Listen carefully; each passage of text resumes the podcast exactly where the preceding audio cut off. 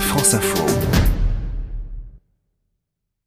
Bouleversement chez les constructeurs amenés à faire évoluer leur gamme de véhicules, tout comme chez les équipementiers poussés à adapter leurs produits à ce nouveau type de voiture.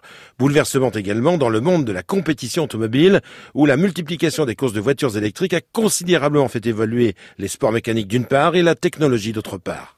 Preuve en est cette quatrième édition du Paris e-Prix qui vient de se courir dans la capitale autour des Invalides. L'occasion de découvrir un peu plus en avant cette discipline de la Formule E, une compétition qui n'a plus rien à envier à la Formule 1.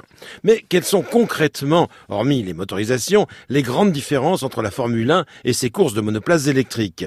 Réponse du pilote français du Team DS qui a couru en Formule 1 avant d'arriver en Formule E, Jean-Éric Vergne. En F1, on roule sur des grands circuits comme Spa-Francorchamps, Suzuka, alors qu'en Formule 1, on roule que sur des petits euh, circuits citadins qui sont très étroits, euh, où il est difficile de doubler où la moindre erreur euh, se pécage parce que ben, les murs sont absolument partout. Donc c'est niveau gestion de la course, gestion du stress et gestion aussi de l'énergie fait que ces deux championnats sont quand même bien différents. Compte tenu de l'aspect éphémère de ces circuits citadins qu'il est impossible de monter longtemps à l'avance, le travail sur simulateur tant pour les pilotes que les ingénieurs et techniciens prend une importance capitale. Raison pour laquelle les deux pilotes de l'équipe DS sont venus passer des heures et des heures dans le simulateur du groupe PSA Sport situé à Versailles-Satori.